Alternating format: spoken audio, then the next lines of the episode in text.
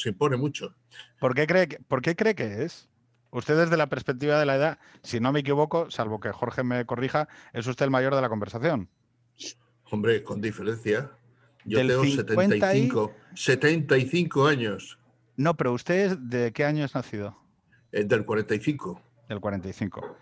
Le digo porque hay paralelismos en esta conversación. Es que eh, mi padre nace en el 31, ¿vale? Eh, y entonces lo que sucede es que él se mete en el Partido Comunista, va, va, a Francia, a París, entra en contacto con Carrillo en el Partido Comunista en el 56, ¿vale?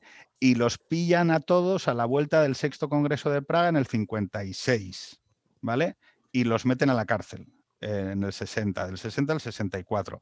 Y los juzga un eh, tribunal militar, porque sabe usted que había tres jurisdicciones, la, represiva fuerte de las cunetas, luego los tribunales militares y luego los tribunales de orden público. Entonces, lo que querría saber es, ¿usted nace en el? 45. 45. ¿Y entra en ETA en el? Pues tengo 17, 18 años, pues suma esto en el 63 o así, antes, 62. Pero y la pregunta es, ¿por qué no se metió en el Partido Comunista, que era más guay? Porque la contestación es que mi compañero de clase era de ETA y no del Partido Comunista, porque si hubiera sido del Partido Comunista yo me hubiera ido con más sentido, teniendo en cuenta un poco cómo era yo, me hubiera ido al Partido Comunista, pero eh, mi compañero era de ETA y además tendría, no tenía la misma edad que yo y él me ofreció la posibilidad de ser un héroe, ir por la vida de héroe y me metí en ETA. ¿Qué, relación había en ese momento en, aquellos entornos de estudiantes entre ETA y el, y el Partido Comunista? Es decir, ¿qué proporción de gente y qué, y qué tipo de gente iba a cada uno de ellos? Esto, en el País Vasco, socialmente el Partido Comunista no estaba bien visto. Era una sociedad muy religiosa incluso el republicanismo en sí, y menos en esta ciudad, en Vitoria, donde a algún miembro de este sitio le hacía mucha gracia una cosa que escribí yo, que era que las calles de Vitoria olían a agua bendita, ¿no?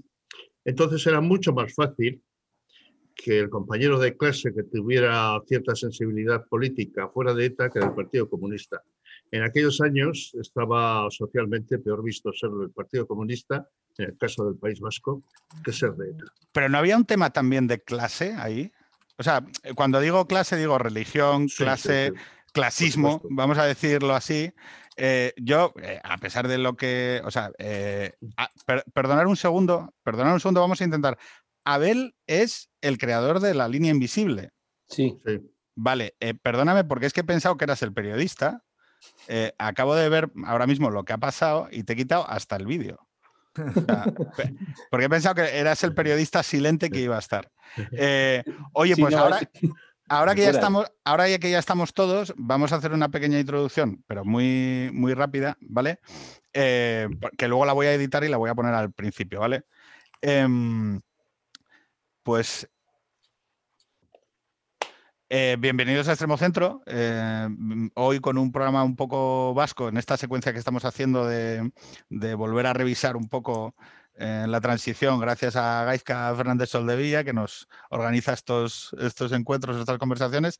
Hoy está con nosotros, tenemos una unión en la cumbre porque está Abel García, que es el, creador de la línea invisible del que Gaizka fue, fue, si no me equivoco, asesor histórico, y luego, vamos, tenemos, es la primera vez en la historia de este centro que tenemos a un miembro de ETA.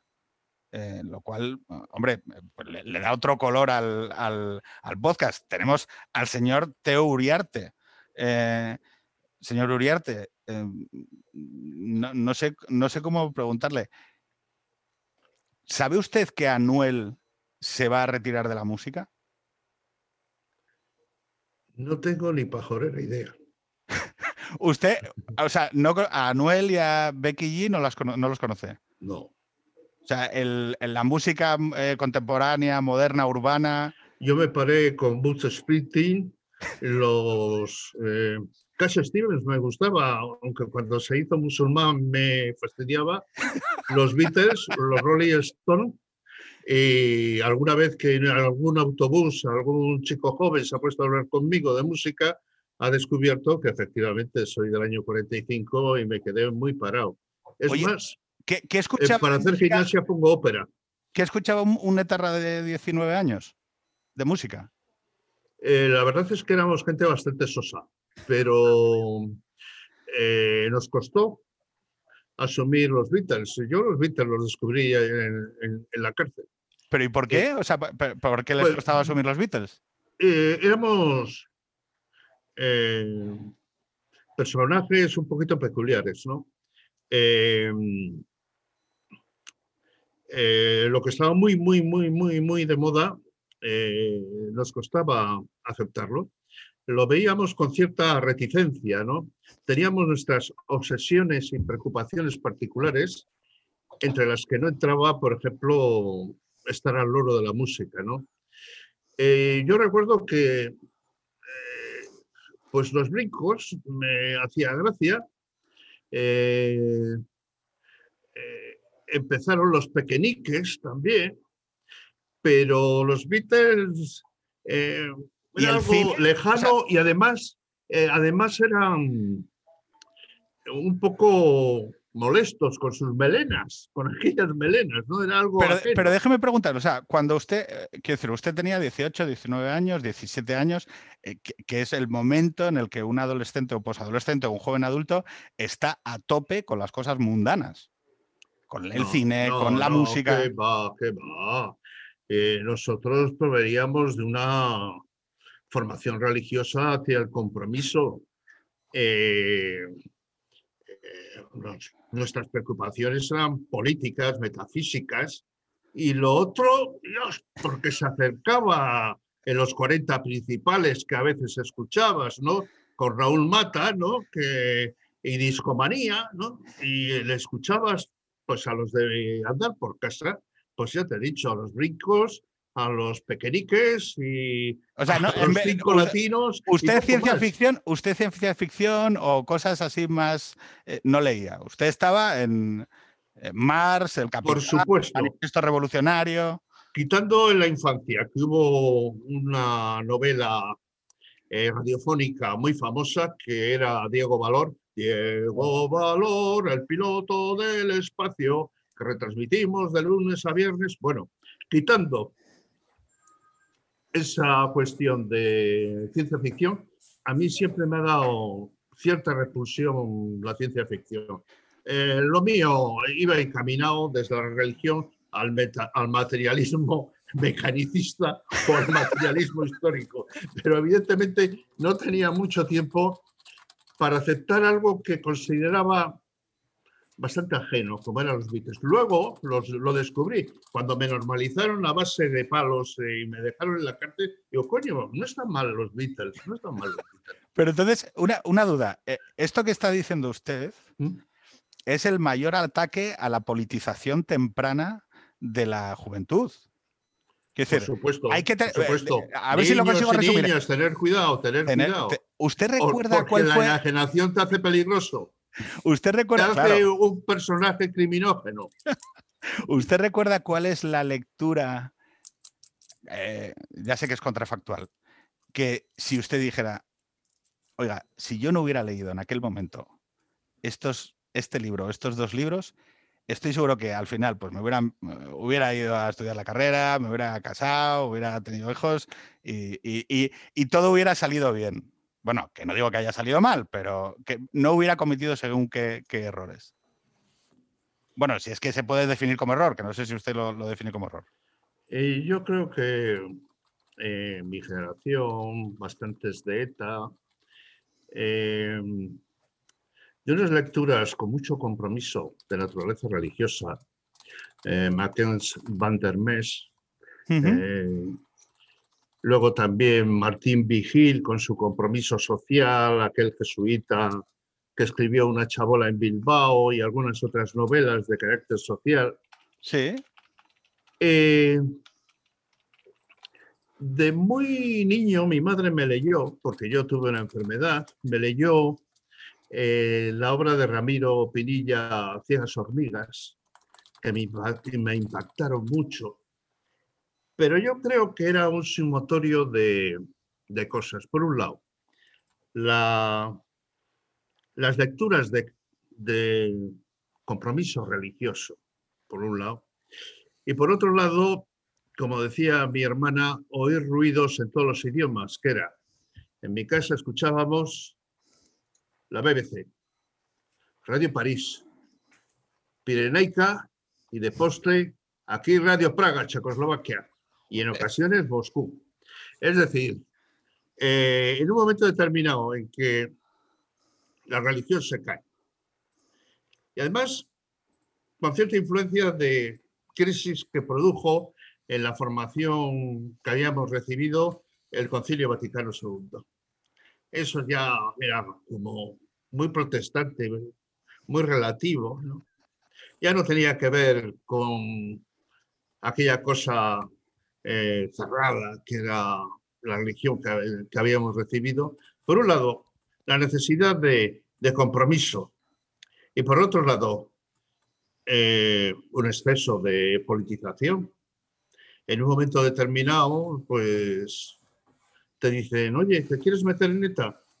Y, a un teniente coronel de la Guardia Civil que dije cómo había sido mintada en ETA, me dijo el compañero de clase si quería meterme en ETA y como la verdad me aburría y necesitaba hacer algo, pues dije que sí. Y el hombre se echaba las manos en la cabeza y me dice, ¿eras consciente de lo que hacías? Y yo decía, no.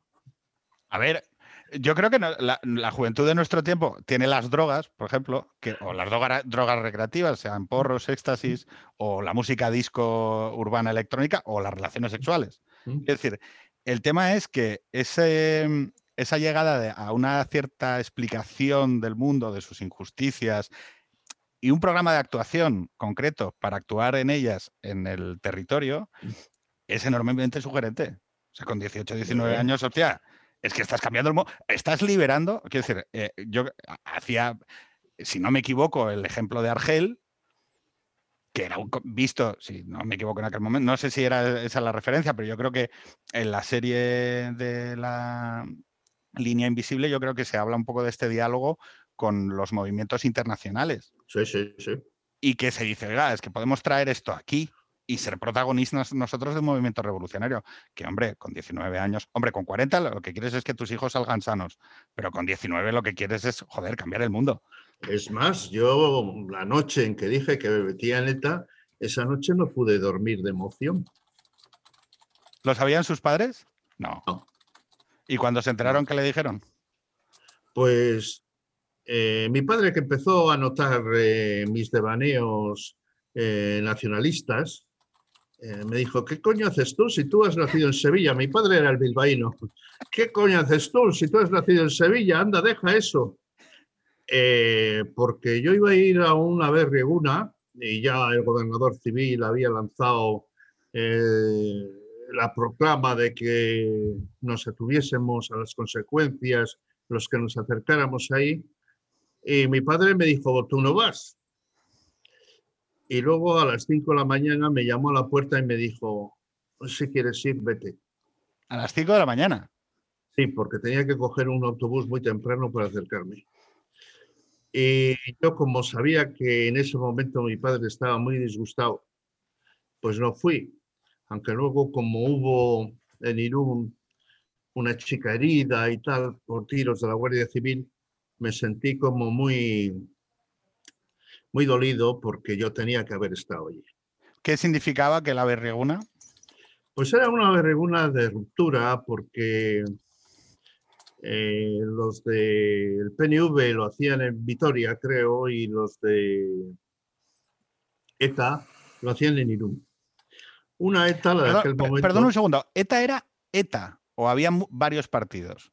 No, en ese momento... O, era, una mezcla de asociaciones sindicales, porque esto también se trata en la serie. No, no, ETA en esos momentos era una organización, eh, tenía un elemento un poco autónomo que eran los cabras, que en ese momento eran los de los de las acciones militares, que nunca hicieron ninguna, pero bueno, iban al monte y jugaban a, a estar en la selva de Vietnam, de Vietnam y cosas de esas, ¿no? ¿Puede detenerse un poco a esto? Estos eran los que los de los vídeos estos de la ladera de una montaña haciendo prácticas de tiro y no sé qué. Sí, pero no podían hacer mucha práctica de tiro porque, porque no tenían balas, ¿no? Entonces un amigo mío, semáforo, se compró una carabina del 22 e iban y hacían las prácticas con la carabina del 22, ¿no? Y el cabra, pues les mandaba a la Sierra de Pagasarri con una mochila llena de piedras y una tableta de chocolate. Bueno, a las dos horas se habían comido la tableta de chocolate. Y al siguiente día tenían un hambre de Dios y mataron una oveja. Y el pastor se dio cuenta que faltaba una oveja. Y fue a por ellos. Y, y echó a toda la guerrilla de ETA de las sierras de Isgorri con dos perros y una estaca. Eh, esos eran los cabras, ¿no? Bueno, pero oh, eh, estaba muy bien que, ten- que ETA tuviera una sección militar. Bueno, en ese momento era solo una ETA, era la cuarta asamblea, era una ETA que empezó a derivar hacia un obrerismo y hacia dedicar la militancia a la participación en los, en los comités de empresa, que los estudiantes fuéramos a trabajar a las empresas y tal. ¿Cuál era la doctrina? ¿Cuál era- o sea, esa era una, eso es centrismo trosco, clásico, eh, trotskista, perdón, de, de entrar por las asociaciones. Sí. Em, pero, o sea, la, doctri- la, la doctrina de esa ETA cuarta asamblea ya era eh, organización terrorista de vamos a provocar No. acción-reacción. No, eh, eh, es en la quinta. Esa es en la quinta, que es En la que retrata. que es que la- cuando... oye, Le voy a pedir al resto de la gente que esté en la conversación, por favor, que participen, porque es que le estoy lanzando yo preguntas. Y Abel y Gaizka y Jorge tendrán algo que decir de todo esto. esto, en la quinta se le da la vuelta a esa deriva obrerista y pacifista ¿Sí? y, se, ha- y, y se ha- y ETA opta por una línea revolucionaria y a favor de la lucha armada y, y más nacionalista que lo que había sido la cuarta. Y usted estaba en la quinta. No, yo estaba en la cuarta, pero, y ahí es más, no me avisaron a la quinta asamblea porque creían que yo iba a seguir en, en la cuarta. Pero ¿qué ocurrió con 20 años de entonces o 19? Que co- como, como todos mis amigos se fueron a la quinta, pues yo me fui a la quinta. Claro. Bueno, eso, eh, eso es muy normal. Eso es muy normal. Bueno, no, no, eh, eh, porque, o sea, es donde vas a donde están tus amigos. Aunque haya- efectivamente. aunque vayan. Entonces, claro, lo que pasa es en, Era- perdona, perdona, Pedro. ¿Cómo era la, la organización en aquel momento? ¿Cómo se, cómo se organizaba? ¿Eran células? ¿Había una jerarquía más o menos conocida? Había una Eh, jerarquía que era Paco Iturrioz y, y Eugenio del Río, los dos jefes más importantes, y luego se dividía territorialmente. En Guipúzcoa había más territorios pequeños y en Álava solamente teníamos uno que era los poquitos que estábamos en Vitoria. ¿no? Eh, eh, cada provincia tenía un comité ejecutivo y luego ese, algún miembro de ese comité ejecutivo se reunía con los dirigentes del comité ejecutivo nacional. ¿no? Era una organización piramidal, supongo que copiada de todos los movimientos clandestinos que habían funcionado durante la Segunda Guerra Mundial y los movimientos de liberación nacional. ¿no? Claro, y entonces en, esa fu- en ese funcionamiento interno entre la cuarta y la quinta, ¿vale? Hay un momento en que entiendo que hay que empezar a marcar objetivos. Sí. Y, le- y, y da pie a que ETA, eh, en ese momento de enfrentamiento entre los que querían eh, ser más nacionalistas y querían armada, como los otros no, es la razón interna por la que ETA decide iniciar las actividades cara al enfrentamiento armado. Y se produce primero por casi por accidente el asesinato del guardia Pardines y luego ya el asesinato premeditado del comisario Manzanas. Pero en origen, la razón interna por la que ETA empieza el proceso armado o violento es por la contradicción entre la cuarta y la quinta asamblea. Claro, es una manera, e, esto es muy, muy típico de las organizaciones y los que hemos estado en alguna organización lo sabemos.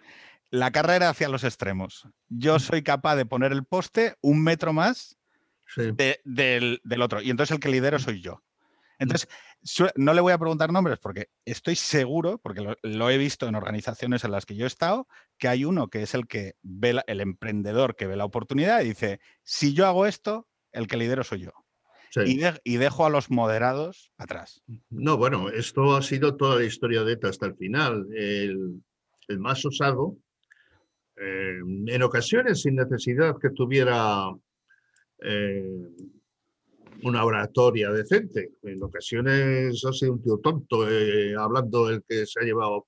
Pero en aquel momento los que se pusieron por delante, que fueron Scooby Larraz y Xavi Chavarreta, eh, eran personas que además tenían una capacidad de persuasión hablando bastante grande, ¿no?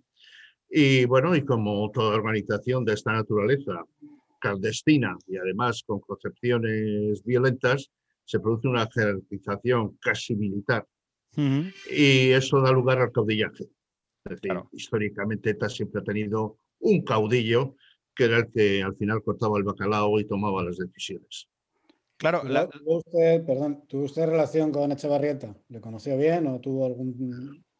Bueno, yo tenía relación con Echevarrieta, Joaquín Leguina y otros muchos porque eran compañeros de la Facultad de Económicas. Y en la Facultad de Económicas eh, brillaba, bueno, el gran agitador era Joaquín Leguina, pero tras Joaquín Leguina estaba Xavi Chavarrita, que era un estudiante muy brillante, eh, muy joven para el curso donde estaba, y bueno, gran movilizador de lo que teníamos allí, ¿no? Y allí le conocí, es más, cuando yo me tuve que dar el piro de Victoria y en Bilbao me presentan a uno, eh, le digo, hombre, eh, Chavarrita, y me dice, ¿cómo? ¿Me conoces? Digo, sí, de la facultad, ¿no te acuerdas de mí? Claro, él estaba en, en quinto y yo en segundo, ¿no? Claro, normalmente se produce al revés, conoces a los de arriba, pero no los de abajo. Me dice, disculpa, pero no, pues estuvimos en tal reunión del comité de estudiantes, en tal otra, en tal otra y tal. Y bueno, y luego estuve en su casa, conocí a toda su familia, conocí a José Antonio, eh, sí, le conocí mucho. Y luego, en el año y pico que estuvimos los dos por el país clandestinamente, pues convivimos muchas veces.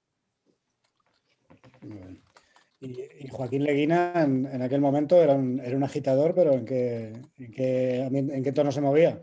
En, eh, yo supongo que él era de la FUDE o del Felipe, eh, que estaba dirigiendo lo que fue un intento de sindicato democrático de estudiantes, que luego pues se encargaron los, los los del régimen, eh, entre el SEU y las autoridades académicas de descabezarlo, mandándoles a todos un poquito a la cárcel y mucho más a la mili. Les quitaron las prórrogas por estudios, tuvieron que ir a hacer la mili y se descabezó aquel movimiento, ¿no?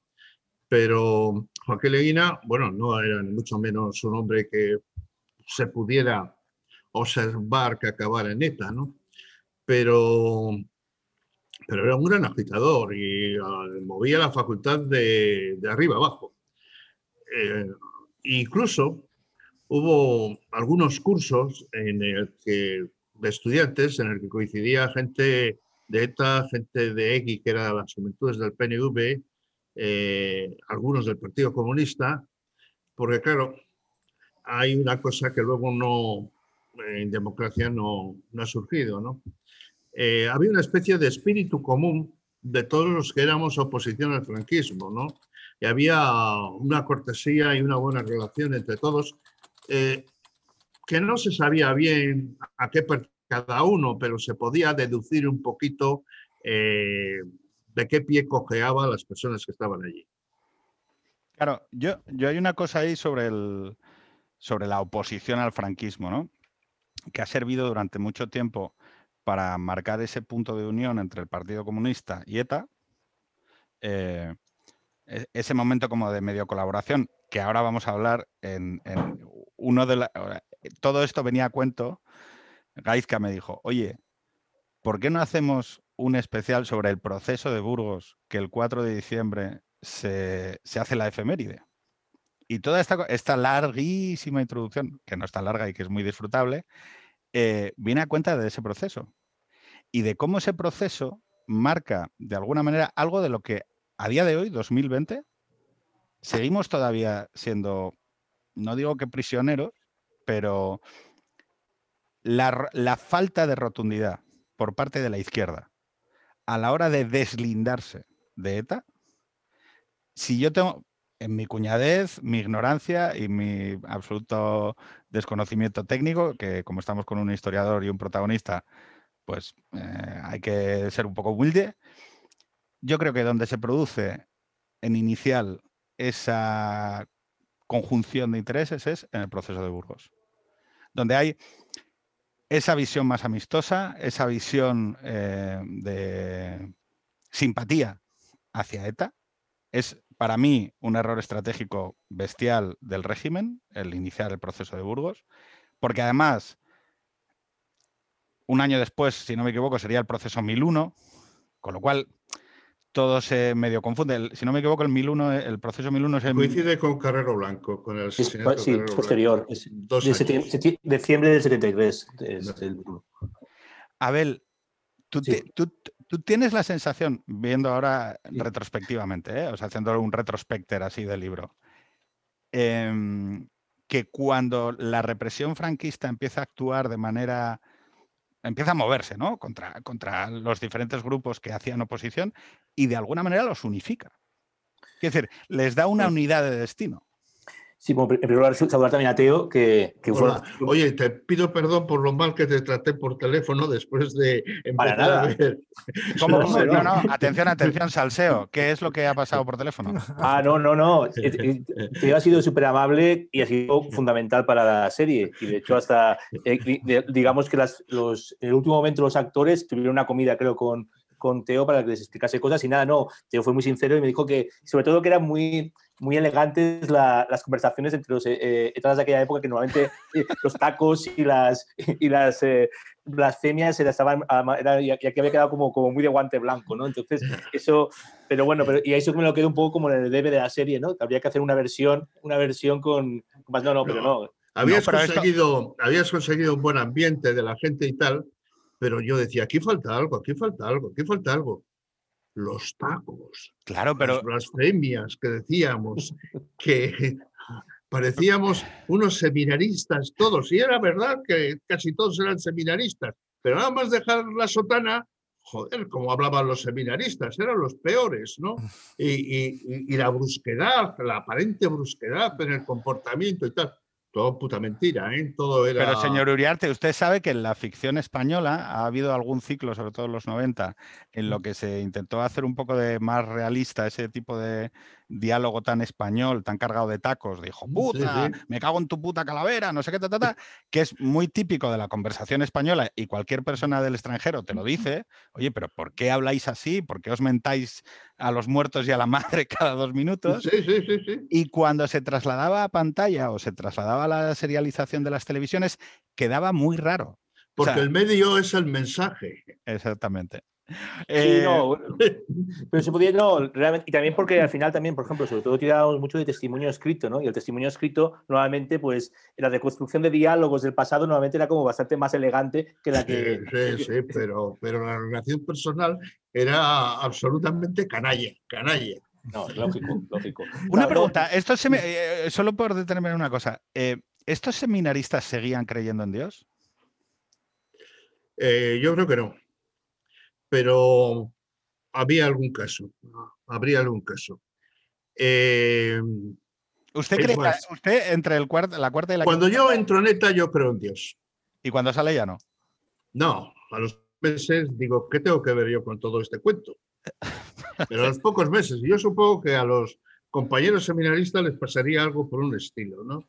Eh, tuve que meterme en una iglesia, pasar un buen rato allí, oí un sermón y dije, esto no tiene que ver nada conmigo. Y en ese momento, eh, de una manera tranquila para una persona que había sido muy religiosa, ahí va Dios, pues pues Agur, Benur y, y, ya nos veremos. ¿Y, nunca ha vuelto, ¿Y nunca ha vuelto a sentir la llamada?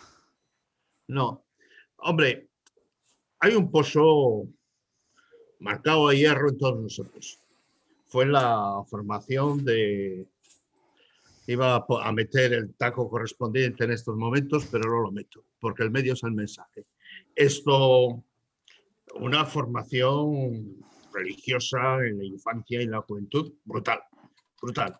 Probablemente no habrá habido jamada de coco religiosa más brutal en toda la historia del catolicismo español que la que se produjo en el País Vasco durante el franquismo. Jesuitas, Loyola, eh, ejercicios espirituales. ¿Carlismo? Eh, ¿Qué? ¿Carlismo, antiguo régimen? También. Es decir, nosotros, hasta la izquierda, el anarquismo español, una de las razones de que España tuviera el anarquismo más importante, sin duda alguna, es por el peso de, del idealismo religioso eh, en el comportamiento de las masas proletarias y campesinas. ¿no? Esto, el radicalismo nuestro proviene de, una formación religiosa. ¿El catolicismo. Haber procesado mal la modernidad. Eh, tengo, un amigo judío, tengo un amigo judío, perdón, porque ahora ya estamos desbarrando, ¿eh? tengo un amigo judío que dice, al país al que peor le ha sentado la modernidad es al país más católico del mundo, que es España. Dice que, También tenemos los ortodoxos que les sienta muy mal la modernidad, como Rusia y otra serie de, países de, esa zona. ¿no? Pero... lo que me ha llamado la atención es que antes usted ha pronunciado la palabra protestante con un leve asco. O sea, ha dicho. No, no, no, no, no, no, no, no, no, Si realmente, si realmente lo que nos falta a nosotros es protestantismo. Es verdad que existe el puritanismo protestante, que, es, que puede ser tan cabrón como el catolicismo, el nacionalcatolicismo, ¿no? Tan, tan rotundo, tan brutal, tan, tan exigente, tan exigente, tan demoledor de vidas normales y civiles, ¿no? Tan criminógeno muchas veces alentando a gente que debía ser normal al asesinato, ¿no? Eh, eh, cierta civilidad, no. Esa teología radical, profunda, desde la infancia, es algo que llevamos en hierro candente metido hasta las entrañas.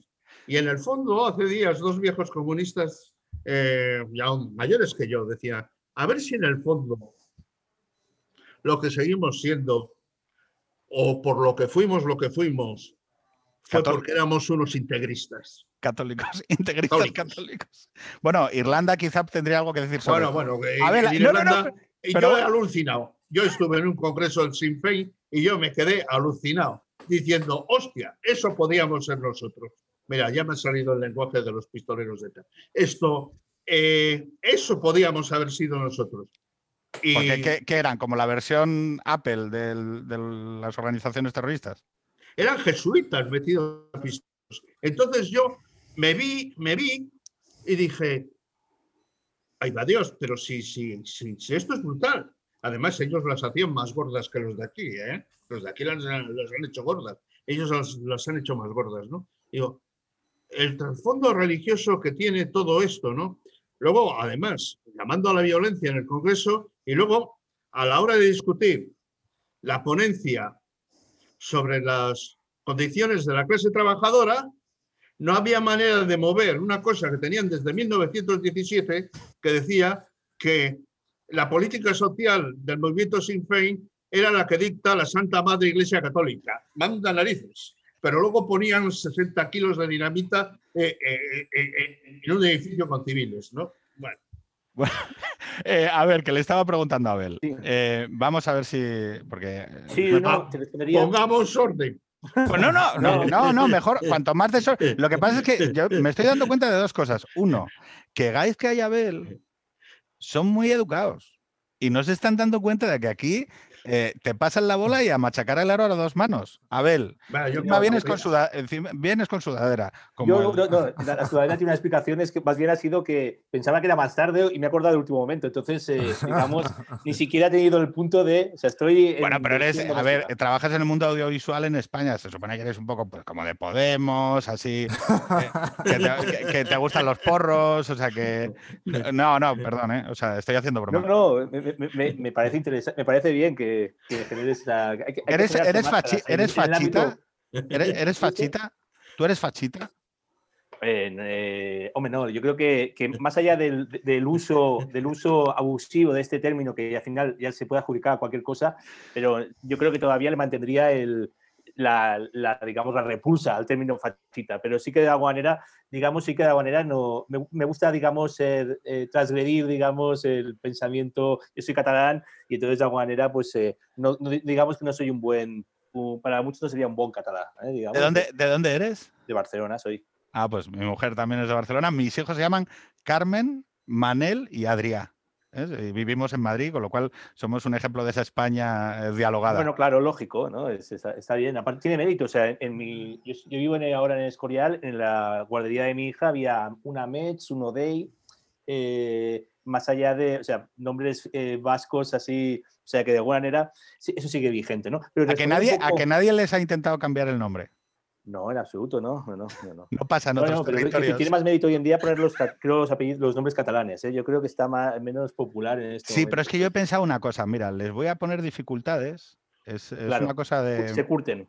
Claro, exactamente. Es decir, ellos van a tener eh, toda su vida que caminar una cuesta empinada y eso, pues, o, derrota o victoria. No hay término medio. No vas a poder andar por la ladera, o sea, o arriba o abajo, pero no. Estás, en, el foco, ¿no? en el foco, Oye, eh, a ver, ¿tú crees que en el, que en el proceso, eh, en el proceso de Burgos, vamos a explicarlo un poquitín, pero muy, muy poquitín, ¿eh? Es decir, mm. El proceso de Burgos es que coge el régimen franquista, la dictadura, en el año, si no me equivoco, empieza, debe empezar en el 70 y luego el 71, ¿no? No, eso, es unas. Eh, bueno, creo que lo vivió a lo mejor, pero es, es, en diciembre del, 70 y dura, eh, digamos, la, es famosa el indulto en Nochevieja, de la, Nochevieja de. Ese, el, día 30 de diciembre. Y entonces, ¿qué coge? el indulto. ¿Qué coge el régimen? El régimen coge y dice, uy, voy a coger aquí a los etarras, los voy a empaquetar y les voy a hacer un macro proceso.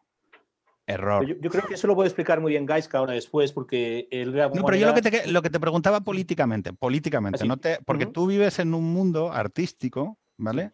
Del que tienes que ser plenamente consciente, como lo soy yo, de que hay una, una, una determinada sensibilidad en Cataluña también, en Madrid también, en Almería también, incomprensible, sobre todo de una parte del espectro de la izquierda, con, dedicándote al mundo al que te dedicas, estás mucho más expuesto que yo, que trabajo en la Consejería de Economía de Madrid, eh, a, una determinada sensibilidad de izquierdas que de alguna manera ve con una pequeña simpatía todo esto de, bueno, la ETA, es que atentaban contra el régimen, es que buscaban la libertad eh, contra Franco, es que, es que, es que, es que, es que. Y esto bueno, pero, hasta nuestros días, ¿o no?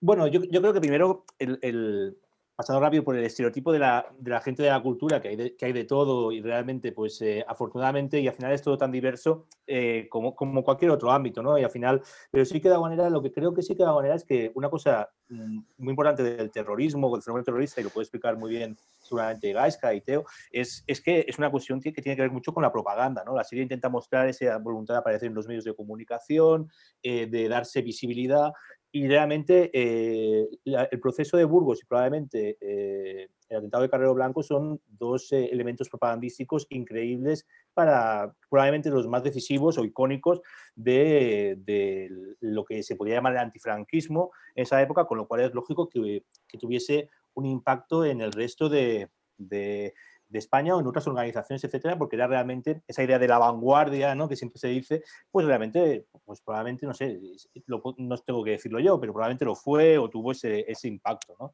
Entonces, claro, eso de alguna manera, yo creo que es muy importante contextualizar, ¿no? La serie, por ejemplo, La Línea Invisible, una de las dificultades que tenía era contextualizar en los 60 eh, la ETA de esa época, cuando eh, el referente de todo el mundo en España, de imaginario colectivo, obviamente estaba, pues bueno, pues con toda la ETA que de los 70 décadas bueno, y claro, los 80 y los 90 y bueno, por desgracia hasta hace cuatro días, ¿no? Sí, pero yo creo que yo te agradezco mucho, te, agradezco mucho como creador de la serie dos cosas. Eh, uno, dejar de practicar el, escapismo que nos es tan querido a la ficción nacional. Oiga, joder, hable de aquí. o sea, que es una cosa que yo creo que... Pero, en novela, en todo, o sea, en toda la ficción nacional practica desde hace décadas un escapismo. No te hablo sobre ETAs, te hablo sobre la corrupción o sobre el narcotráfico. y creo. eso es lo que iba a decir. Hay una generación. hay una ficción ahora eh, con, con marchamo de calidad y que, y que, tiene aspiraciones de calidad y creo que, que, las cumple en buena medida, pues están haciendo pelis pues, como la que se ha hecho sobre Paesa, sobre el 92 se han hecho pelis, sobre incluso pelis que, siendo de otro género, como puede ser un thriller o un policíaco, como, como La Isla Mínima, tiene una lectura sobre la transición muy particular, ¿no? porque es una lectura más compleja de lo que, de lo que solía ser antes la norma. Entonces yo creo que sí que hay, sí que se está moviendo, se ha movido bastante en los últimos 10-15 años. Yo es que creo que lo que decía Abel, perdona, y la segunda que te quería, la segunda cosa que te quería agradecer es que hayas hablado de pluralismo. Es decir, oiga, el arte debe ser plural y por lo tanto tiene que haber muchas voces. No es que haya, no, es que tenga que haber una, tiene, tiene, que haber muchas. Y yo creo que sois de los primeros, si no los primeros, yo me comí todo el cine español de los 90. Y no hace falta que te explique, porque lo habrás visto y habrás visto cuáles eran las referencias estéticas en los relatos del héroe que se hacían en los 90.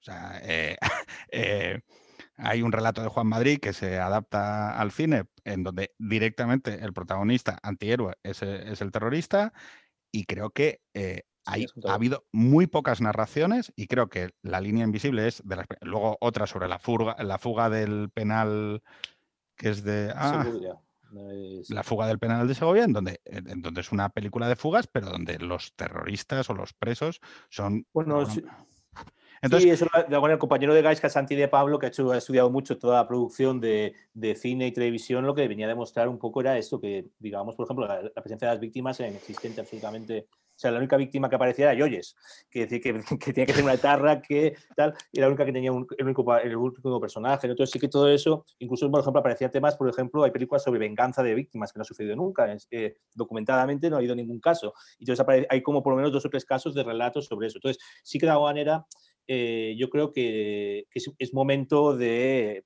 eh, por desgracia, del larguísimo los larguísimos capítulos que hay de, la, de ETA, pues eh, de abordarlos en, lo que se ha hecho en Irlanda, habláis de Irlanda, pues Irlanda en el mundo anglosajón han, han observado grandes películas y entrando en el nombre del padre. Sí, y, muchas no. Entonces, realmente, pues aquí tenemos ese déficit, ¿no? Entonces, sí, yo creo que un poco lo que decías, yo creo que hay una cosa muy importante ahí. Hay una cosa, de hecho, que me parece interesante que nos pueda contar un Jorteo, porque, por ejemplo, en ese juego que tú decías sobre la interpretación de la izquierda respecto al proceso de Burgos, ETA y tal, ese equívoco, ¿no? Hay un momento, el momento clímax, momento decisivo, yo creo, eso también lo, lo ha contado Gaisca, ¿no? El momento decisivo de, del clímax del juicio de Burgos, ¿no? Es el momento de la intervención de Mario Naindía, que aparte es el que está grabado, no sé si está. Y, y es el momento como. ¿Quién es, perdona, ¿quién es Mario Naindía? Aquí tenemos a Guys. No, no, pero es, que si no, es que si no la gente lo va a explicar. Sí, Explícalo. Bueno, que, aquí eh, Teo, amigo íntimo y Gaiska, que está en la fundación. Que bueno, pero, no, joder, pero, pero coño, Abel. O sea, bueno, no, no. Dilo Esa figura fundamental, hombre, que yo creo que es, el, es una figura, está con, con Teo, es compañero de, de correrías de Teo en esta eh, ETA de la de quinta asamblea, después pues, también toman un gran protagonismo cuando después de lo que pasa con Xavi y, Meditón y, y que Scooby un poco, que era como también un poco a ponerse al margen, ellos toman mucho protagonismo ahí, creo, en esa dirección de ETA de, de, después del verano del 68 hasta el, eh, abril del 69, que son detenidos. Y luego, pues yo creo que tiene una importancia capital en el juicio de Burgos, un liderazgo con otros, pero un liderazgo importante. Y luego, pues bueno, que voy a contar, es una figura fundamental de, de la transición. ¿Y por qué esa intervención, por qué esa intervención es clave? ¿Por, qué tú para ti haces esa interpretación? Yo, yo creo que es clave, es, la interpretación icónica, porque es la que está grabada, creo que es la, si no, que, me corrija, tío, creo que es la última. Eh, y, y en la guanera creo que se habían repartido, había, un guion muy, muy escrito de respecto a lo que tenía que ser las intervenciones de cada cual, que cada uno trataba un tema, etcétera. Eh, y, el momento y, claro, y, el momento clímax es el momento en que se levanta eh, Mario día y canta el Escogudaria, que el himno del, del vasco, al, ante el tribunal. Es, la famosa, la escena icónica que él troncoso, que es el fiscal, Con las familias, ¿no? sí, saca, saca el sable eh, y entonces y cantan todos, etcétera. Entonces, claro, me parecía muy interesante el, debate que, que, yo había escuchado, que decía Teo, que había contado Teo y que también pues, estado recogido alguna vez, que era eh, respecto a cantar el escudariaco no. Claro, el escudariaco al final es, la, es ir a la esencia del nacionalismo vasco, es la, el, Telésforo Monzón, que es una figura muy importante, siempre habla de los, los de ayer y los judares de hoy, ¿no? De una manera, o sea, intentando buscar una especie de, bueno, pues lo, esa especie de testigo, ¿no? De los judares de la, de la guerra civil, pues ahora los etarras, ¿no? Esa especie de eterno, ¿no? Que es una muy... ¿Cuándo, ¿cuándo nace la figura del Gudari? Yo ahí, eso tendría que decir un poco Gaiska, ¿no? Gaiska, dale.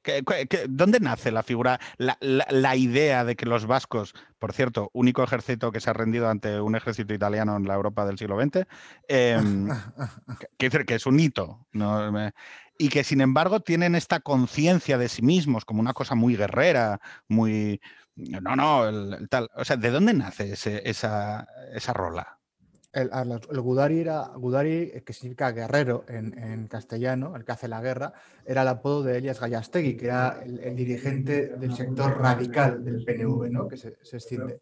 Que en la guerra civil, eh, los milicianos adscritos al PNV o a ELA, es decir, a, las organizaciones nacionalistas, son aquellas eh, que adoptan el nombre de, de Gudaris, ¿no?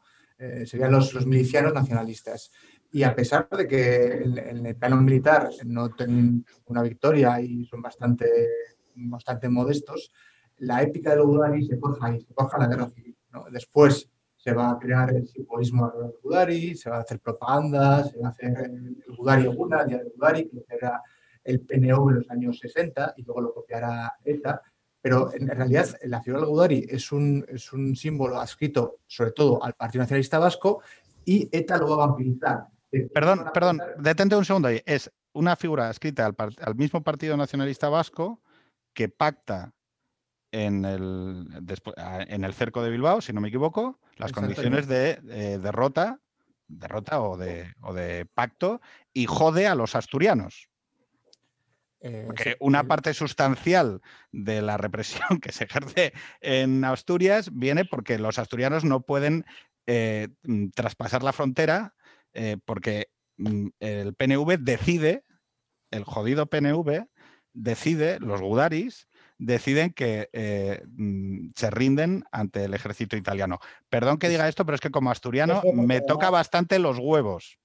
Curioso porque además... Eh, está Teo sufriendo porque dice, no es verdad, no es verdad. Es verdad, pero no es verdad. Uriarte, nos jodisteis a los asturianos pavino. es que vamos a ver, mi padre no era Gudari, mi padre era de los republicanos, pero te voy a decir una cosa. Eh, menos mal a que en el ejército vasco llegaron asturianos a defender esto. Y en gran medida Archanda se defiende por los asturianos. También es verdad que fueron los que quisieron volar los altos hornos. Y fue la única acción militar digna del PNV, bueno, digna, que se puede decir que hizo algo de frente, que evitó que los asturianos volaran los altos hornos, ¿no? Pero los asturianos estuvieron aquí, en el País Vasco, y, y mal. Pero estábamos hablando, estamos intentando criticar el nacionalismo, hablábamos a sentirnos todos herederos de nuestro. Yo, como por fortuna, tengo como herencias muy cruzadas y, mestizas, pues no me siento. Pero porque, vosotros sois, fenicios. no, no, pero una cosa, desde un principio. de muchos lados. ¿eh? Pero desde un principio de la guerra civil. Estáis con el rollo mediterráneo del arte, las artes, la música, el rollo fenicio, o sea, normal. Desde, desde, un, principio, todos, ¿eh? desde un principio de la guerra civil el PNV tiene contactos vía Vaticano para un posible armisticio unilateral de sus tropas con el franquismo. Y es más, en Álava y en Navarra, el PNV se puso a favor del, alzamiento. Bien es verdad que forzado por los militares que habían vencido, ¿no? Pero fue dudosa la actitud del, del PNV a lo largo de la contienda. Y cuando llegó lo de lo de Santoña, bueno, era evidente que ya desde la caída de Bilbao ya iba a llegar un pacto. Bueno, pero que, sea. le preguntaría, yo le preguntaría, Sí, a sí. Teo, le preguntaría a Teo que comente ese episodio de lo de la- del, te- del tema del himno del Gudari, que, que- Sí. eh, porque también me- me- creo que hay dos estrofas, ¿no? Eso me lo había contado Sí, Gaisca, sí. y eso Ahí- es muy interesante. Hay dos estrofas. La primera es entregar la sangre por Euskadi y la segunda ya es más, más poética, más abertzale. Y entonces se decidió que no se cantaba la segunda estrofa, solamente se canta la primera. Eh, por aquello de que en esos momentos ya la gente que estábamos en Burgos habíamos hecho opciones izquierdistas claras frente al nacionalismo tradicional. Vale. O sea, eh, voy a decir una, una cosa que quizá eh, se entienda mal. Creo que ETA ha tenido hitos comunicativos, como los que ha explicado Abel, que es verdad que consistían en matar gente, pero que tenían una dimensión comunicativa. El asesinato de Carrero Blanco, eh, Melito Manzana, bueno, no vamos a, a- reexplicar aquí. Esos asesinatos que se producen antes de la llegada de la transición em, tienen una cierta simpatía por eh, la izquierda. O sea, yo esto lo he visto. A mí no me lo tiene que explicar nadie. Hay gente en Madrid, hay gente tal que decía, bueno, es que estaban luchando por la libertad y demás. Yo vuelvo otra vez a esa, ese fenómeno que implica el proceso de Burgos, que no lo hemos eh, contado muy bien, es que si no me equivoco, eh, señor Uriate, a ustedes les empaquetan en un macroproceso. Y Sí. ¿Cuánta gente hay encausada y qué diferentes crímenes habían cometido? Porque aquí en el proceso de Burgos había gente que había pegado tiros y que había matado gente y otra gente como usted. Bueno, yo, yo tampoco estaba por pasar a un ciego de una acera a otra, pero lo cierto es que fueron 16 personas, dos sacerdotes que no tenían, en un caso, el delito de propaganda, un muchacho, Gesalaga Larreta, que llevaba un mes en organización y que su desgracia era que estaban conmigo y otras personas en Mogrovejo, donde nos detuvieron. Hicieron un gran proceso para llamar la atención. Porque lo que no hay que olvidar es que también ese proceso era una especie de arreglo de cuentas entre un sector del franquismo que quería prolongar el franquismo una vez muerto Franco y lo que ellos veían como un peligro muy grande, que era todos aquellos que empezaban a olvidarse del glorioso movimiento nacional y de la guerra y querían encauzar España no hacia una democracia, pero a liberalizar políticamente España. Y eso lo querían cortar. Es que el rey, que ya está, si no me equivoco, en ese momento nombrado no como sucesor, no me acuerdo exactamente cuál es la Sí, fórmula. sí, sí, se está nombrado como sucesor en el año 69. Eh, exactamente. Entonces, él en una entrevista en el extranjero eh, dice lo de que, bueno, que el régimen que él tal es, eh, sería una democracia o democrático, ¿no? Y es donde hay una parte del régimen, como usted bien explica, que empieza a decir, o sea, fíjese el paralelismo. En ETA teníamos la carrera hacia los extremos, lo van a liderar los que más eh, radicalismo aporten a la organización, y en el franquismo empieza a haber también esa contradicción interna entre el, aperturismo, vamos a llamarlo así, que es eh, esa especie de vamos a tratar de incorporar a España cuando eh, fallezca el dictador a una especie de proceso de reforma, y la gente que estaba encantadísima de la vida con el régimen autoritario, eh, dictatorial, y entonces empieza en una serie de años sucesivos a producirse como una especie de procesos. Esos síntomas de debilidad del régimen le hacen caer en la eh, comunicación, en la visibilización de... De ETA. Exactamente. Y crear Ese el es el tema. proceso. Ese es el tema. Para buscar adhesión y reconducir hacia, digamos, comparándolo con Portugal, un, caet- un caetanismo sin Salazar, un franquismo sin Franco, una vez que Franco haya muerto. El problema y el prestigio de ETA en gran medida viene provocado porque ese sector del ejército, eh, los muchachos de Carrero Blanco, le hacen tal propaganda a ETA durante esos años que anima a ETA a tener determinado éxito en la sociedad. Y tiene tanto éxito que todo aquel que no era franquista tenía una buena consideración sobre ETA. Es decir, mis padres cuando iban a Cáceres no iban con la cabeza eh, agachada cuando yo estaba en la cárcel. En general, había una buena opinión de ETA en toda España. ¿Por qué? Porque eran treinta y tantos años de dictadura ya, y el que no era franquista estaba ya hasta las narices, ¿no? Entonces, joder, estos chavales que, bueno, pueden ser unos alocados. Pero por lo menos plantan cara, por lo menos plantan cara. Y ese fue una de las razones por las que el proceso tuvo una sobredimensión, sí, que era lo que consideraba un India que dirigió el proceso. Si nosotros vamos allí y nos callamos, bueno, un proceso más importante y tal. Y además es probable que la prensa internacional a la que se le había dado permiso para acudir hubiera dicho, gran proceso en España, tal, tal, tal. Y probablemente no nos hubieran echado pena de muerte.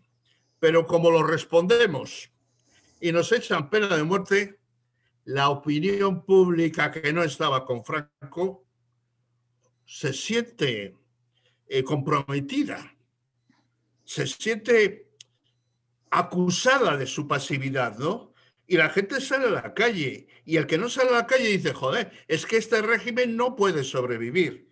Y si quedaba dudas durante el proceso de Burgos, cuando se produce el asesinato de Carrero Blanco, la gente dice, todavía más gente que procedía del franquismo dice, o a esto se le busca una salida que no tenga que ver con los muchachos de Carreros Blancos, de Carrero Blanco, el, sector más radical del ejército, o, en España va a haber un enfrentamiento civil.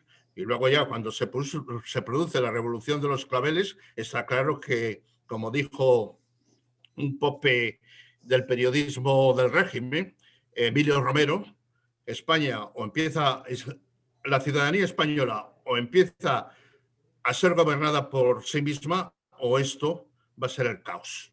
Y, y, no cabe duda que por error del franquismo, ETA es protagonista de una serie de hitos que aceleran o demuestran que el franquismo no tiene supervivencia.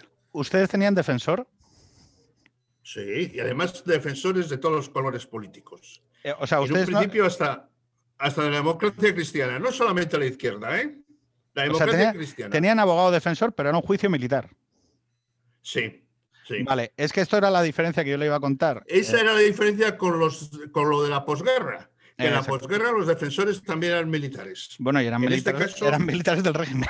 o sea, no, no, bueno, sí, sí, por supuesto. No eran militares republicanos los que defendían a los, a los que habían defendido la República. A ver, dale, el juicio de Sarasqueta también es así, ¿eh? El juicio de Sarasqueta, por ejemplo, que es, eh, el ¿En qué año? Sarasqueta, que es eh, en el año 68, es, la, el, es, el, la, lo de Pardines. El juicio de Sarasqueta, que es. Eh, él, lo defiende, un, que, bueno, lo cuenta Vandrés, porque Vandrés va como ayudante, pero el que lleva. Al 68, sí. Sí, el que, el que ponen de, abogado en ese caso, y también era un, consejo de guerra, era un militar. Eh, sí, sí. Es verdad. es que es una de las características en, la represión franquista, eh, la, represión política, eh, tiene esas tres fases, ¿no? Que, os decías. La, primera, la desformalizada, la de represión de violenta, política. Luego están los tribunales militares, en los que está mi padre, que le, juzgan en el 60 y que entonces le asignan un, bueno, lo mantienen en cuerda eh, de presos aislados. ¿A ustedes les aislaron? Sí, bueno, al principio, al principio yo estuve un mes aislado. Un mes aislado, bueno, como a mi padre. ¿Le metieron en celda de castigo con esta... Sí. Sí. Bueno, pues la celda de castigo. Primero, primero 13 días en comisaría y después 17 días en celda de castigo. Que para los que no lo sepan, lo que mi padre medía 1,80 ¿vale? Entonces la celda de castigo lo que era, era, una celda de dos por tres. Sí, dígame. No, que las celdas no eran como las que conoció tu padre, eran algo mejores, ¿no? Pero de todas maneras, eh, después de haber recibido un buen unte, te quedas 17 días absolutamente eh, que te, entregan un plato con unas alubias y un chusco de pan y ahí te quedas todo el día rumiando lo que te va a venir encima. Y, lo que, pues lo que le hacían en, los 60 los de las celdas de castigo era que la celda de, no sé si era 4x3 o algo así, le metían una reja interna, ¿vale? O sea, la misma celda le metían una reja interna que se fijaba al techo y al suelo y entonces la dejaban recluida en dos por tres. Entonces, lo que... No, perdón, en dos por dos, perdón. Entonces lo que pasaba es que, eh, claro, mi padre que era muy alto tocaba con los pies y con la cabeza cuando tenía que dormir. Y les pasaban, a ver si, si coincide, eh, un cubo de agua y un cubo para hacer las necesidades porque no, se podían, no podían salir de la celda. Y entonces eh, tenían que estar recluidos dentro de la celda. Comparado con las condiciones de tu padre, yo estaba en el Palax.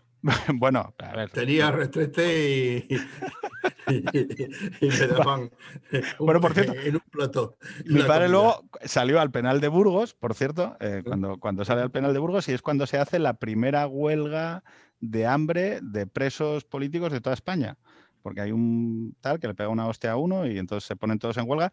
Y estaba en la, estaba en la comuna con Ibarrola, con Mújica y no me acuerdo quién era el tercero. Y los Vidal de Nicolás probablemente, pues no, que fue otro de la cuadrilla. Y eran los que, vamos, que comían a Dios por una pata y que los llamaban los vikingos. Eh, ¿Usted con quién estaba en, la celda? Porque cuando a usted le condenan, bueno, perdón, porque estamos dando mucho salto, eh, lo meten en cuerda de presos, lo mantienen aislado, les llevan, ya, ustedes pueden visitar al juez, o sea, pueden, pueden visitar a su abogado, su abogado les puede visitar. No, esto ¿Y cómo organizaban el juicio entonces? Porque ustedes han dicho que se lo repartieron. Vamos a o ver, hablaban. Eh, eh, el, primer mes yo estuve absolutamente aislado.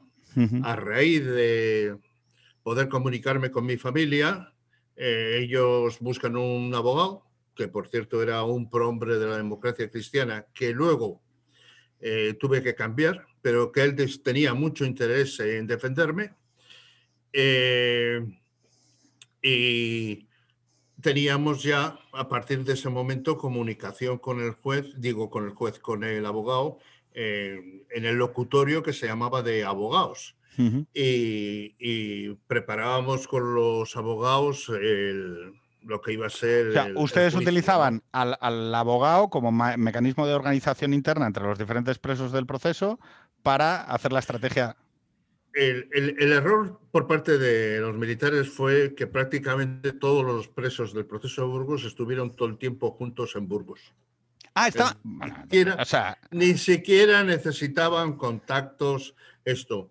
Yo o sea, ustedes, perdón, perdón, perdón, perdón, perdón, perdón, perdón. O sea, me dice que usted, o sea, los junta. Bueno, es que esta es la razón. Mi padre siempre me explicó que, claro, cuando tú juntas a 200 tíos convencidos en un penal, entre canciones, clases de materialismo histórico, pues eh, apoyo, entre, apoyo, entre compañeros, apoyo entre compañeros camaradas, aquello no lo rompe ni Perry. Entonces, el, modelo, el, modelo, de dispersión de presos de ETA viene de gente que ha vivido lo que son las cárceles con, o sea, las cárceles con comunidades fuertes marxistas y dicen, no, no, a esta gente que mandar tres Enrique Mújica, que estaría con tu padre, Enrique Mújica, que estuvo con tu padre. Claro. O sea, dice, oye, pero... el padre de la dispersión? Eh, ¿Y por qué? Porque dice, oye, como juntes a 200 tíos, que mi padre siempre dice, lo pasé peor en los jesuitas que en la cárcel. Eh, un compañero mío eh, que le conoce Gaiska, José Luis Talvide, tenía pesadillas en la cárcel y resultaba que en esas pesadillas los funcionarios no eran funcionarios, eran los frailes de su colegio con gorra de plato. lo que hace la mente. Bueno, entonces, los, militares cometen el, error incomprensible de juntarles a todos ustedes. Abel, dale. Estás silenciado, es lo único que te digo. O sea que, espera, espera, Abel, Abel, Abel, Abel, que estás silenciado, por favor. Ahora. Sí, yo creo, creo que es interesante que Gaiska eh, comente un poco sobre el tema, porque él, ha hecho descubrimientos recientes sobre esta idea que yo también tenía un poco en el imaginario de que el régimen, ¿no? el régimen, que es una especie de ente, ¿no? que también ya he dicho Teo que no, que había como enfrentamientos dentro. Yo creo que Gaiska ha, entrado un poco más, ha descubierto cosas ¿no? sobre lo que rompe algunas ideas preconcebidas que yo mismo tenía respecto a cómo se gestó esto. ¿no? Entonces, porque había como, y yo creo que no solamente era una cuestión de democracia o, continuismo, también había muchos intereses económicos, ¿no? O sea, por ejemplo, la, la búsqueda de, encontrar pactos con la Unión Europea, con el mercado común o con los bien aceptados a nivel internacional también tenía que ver con los negocios de muchos que estaban en el régimen. Entonces, yo creo que también, que, también tiene que ¿Puedes explicar, ¿Puedes explicar eso, que no lo he entendido? Bueno, creo, creo, creo que había también ese pragmatismo que, por ejemplo, claro, hablábamos de Carrero Blanco, pero Carrero Blanco al final era, eh, aunque era el, el, protector un poco de, de, los tecnócratas, ¿no? De alguna manera, de algunos ministros tecnócratas. Entonces, precisamente, bueno, Gaiscas sacó hace poco, y además yo creo que ha tenido como también salida en, en prensa, la historia de cómo se intentó sobornar a, a, a Troncoso. entonces, porque había intereses que tenía que ver, por ejemplo, pues con el. Y bueno, y, de hecho, el hecho de que hubo el indulto y se, y se hiciese eco de las presiones internacionales es porque habían intereses importantes eh, que no tenían que ver solamente con, con, cuestiones ideológicas, ¿no? También tenían cuestiones con cuestiones más pragmáticas, ¿no? De, que, de cuál era la presencia de España en el mercado común, en Europa, etc. Entonces yo creo que Gaisca tiene ahí como más conocimiento de esto. Gaisca, cuéntanos, entonces cuéntanos, hubo un soborno, pero seguro que para condenar más fuerte a los etarras. Eh, no, al, contrario, al contrario. Lo, ha explicado Teo y claro, nosotros hablamos del régimen como si fuese algo monolítico, pero no es, no es, así. El régimen, como cualquier Estado, tiene dentro familias, intereses, organismos, competencias entre ellos y en franquismo lo pasa lo mismo. Entonces, el sumario del proceso de Burgos no organiza el régimen ni el gobierno, organiza la audiencia de guerra de Burgos que son los jurídicos militares de Burgos, por su cuenta. No es una iniciativa del gobierno, es una iniciativa de un grupo de militares concretos que lo hacen por dos motivos. Por un lado, por economía procesal, es decir, que normalmente los jurídicos militares suelen agrupar todas las causas que tienen que ver con el mismo segundo lugar, porque Troncoso es el auditor eh, especializado en ETA. Y tercero, porque sí es cierto que en la auditoría de guerra de Burgos sí querían dar un escarmiento a ETA y creían que así lo podían hacer. Pero claro, mientras esto pasa en la audiencia de Burgos, como ha adelantado Abel, el gobierno de España tenía justo lo contrario. El gobierno estaba formado por los tecnócratas. Desde el 69 hay un cambio de gobierno. Eh, se aprueba 69, perdón, 62, 63, ¿no? No, pero cuando eh, eh, se cambian y se ponen a todos los tecnócratas, los que hablan de los del Opus Dei, el gobierno del Opus Dei, de 69. Hay un cambio de gobierno, yo creo que cambian la mitad voy a jugármela, Voy a jugármela tanto que voy a cometer el error de llevarle la contraria a un historiador sobre su tema. Y te voy a decir, voy a decir antes de buscarlo en Google, eh, yo tenía entendido, o sea, no, no, no lo busques tú encima, no te jode, o sea, no, no, vamos a ver. 29 de octubre de 1969. Por si acaso, ¿no? No, pero yo te voy a decir cuál es mi interpretación. O sea, Carrero Blanco eh, llega al gobierno en el 62 o así, que son... pero el, nuevo gobierno en el que hay solo ministros de su cuerda... ah, bueno, hombre, ya, joder...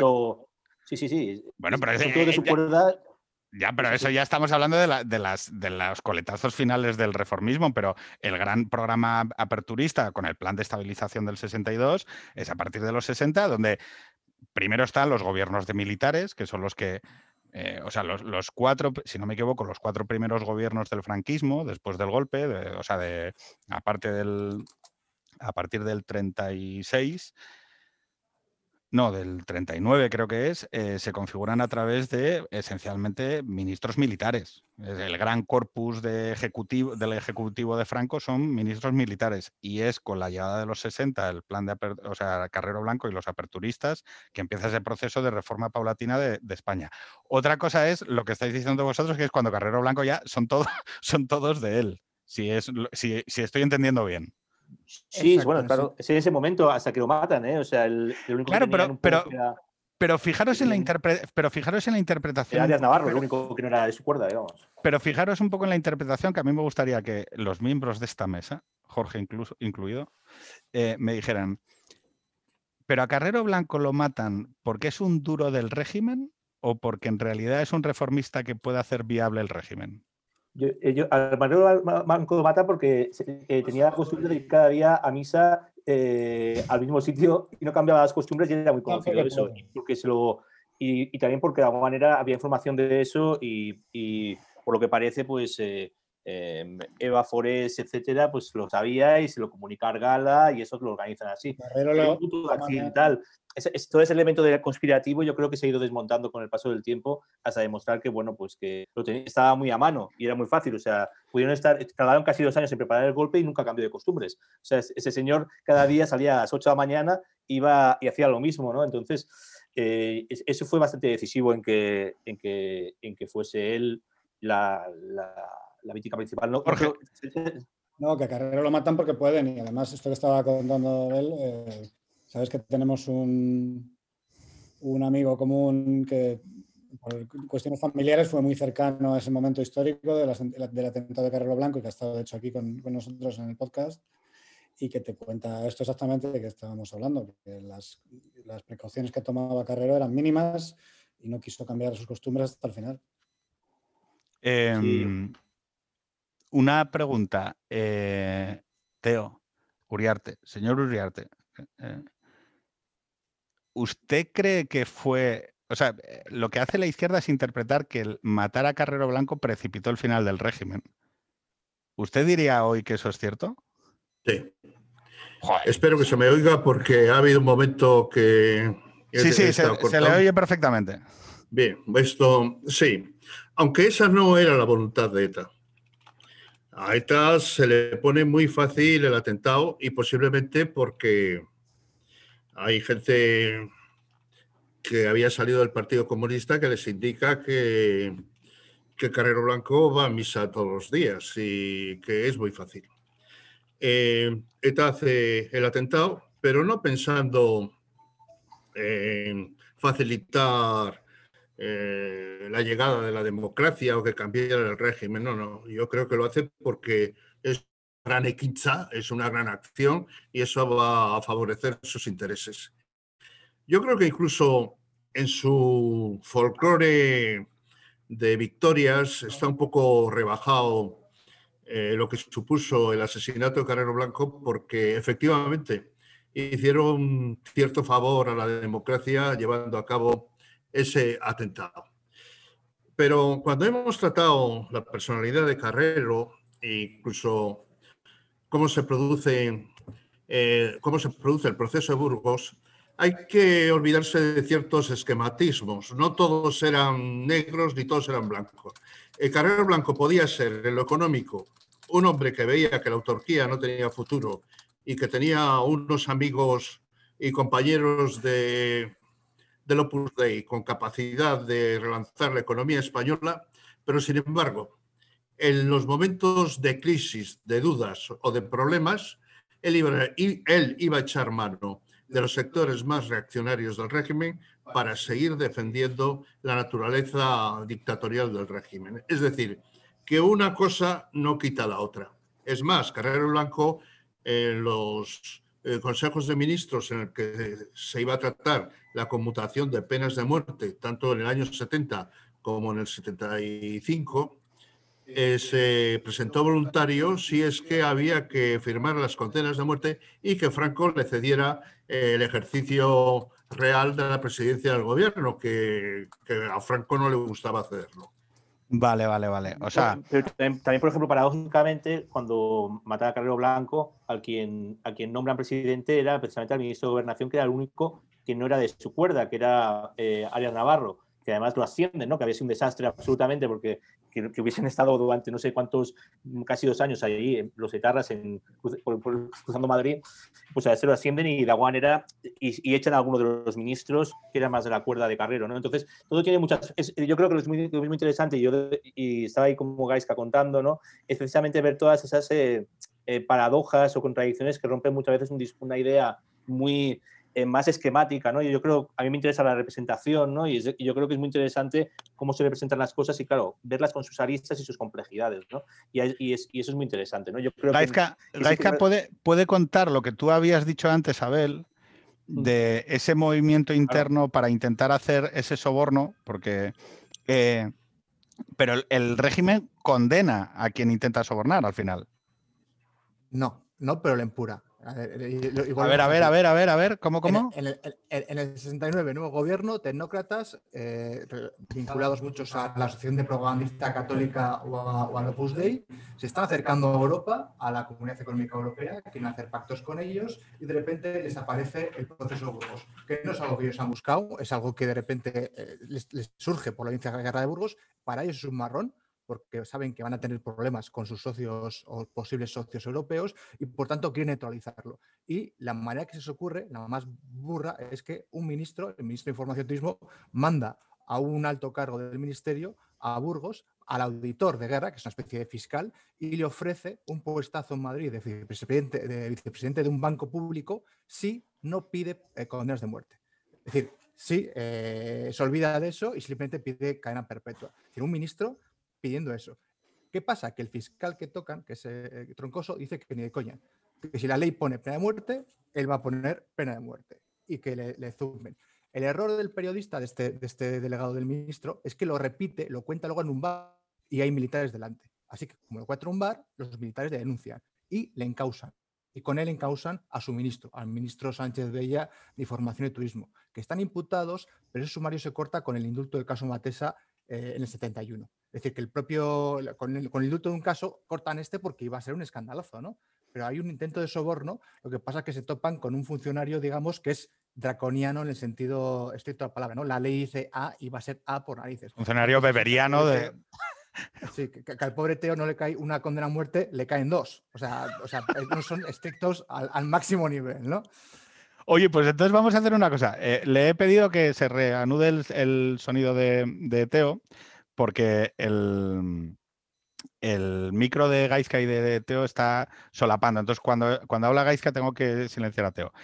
Eh, ¿Qué es lo que, señor Uriarte, cuando a uno le, le, van a condenar a una sentencia de muerte, ¿cuál es el proceso mental eh, que uno tiene? O sea, dice, bueno, ¿cómo, ¿cómo, lo afronta a nivel emocional?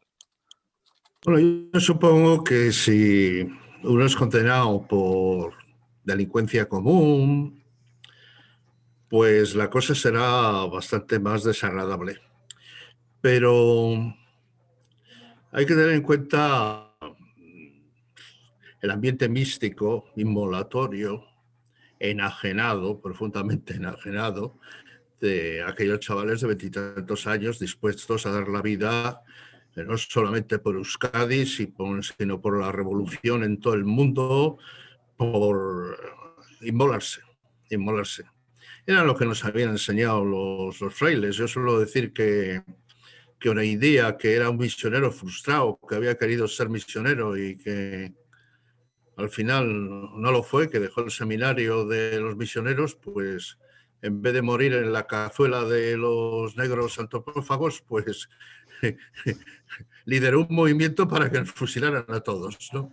Bueno, íbamos con cierta alegría cristiana al martirio, eh, dependiendo los grados de diferentes grados de aceptación de ese martirio, ¿no? Yo como era de los más blanditos, yo creo que era el más blandito de todos, porque yo ni había estado en el seminario, ni era euskaldún, y además había nacido en Sevilla, que lo cual da una concepción bastante más mmm, superficial de la existencia y menos trascendente, como todo más buen hedonista, hijo de más, más hedonista. Sí, señor.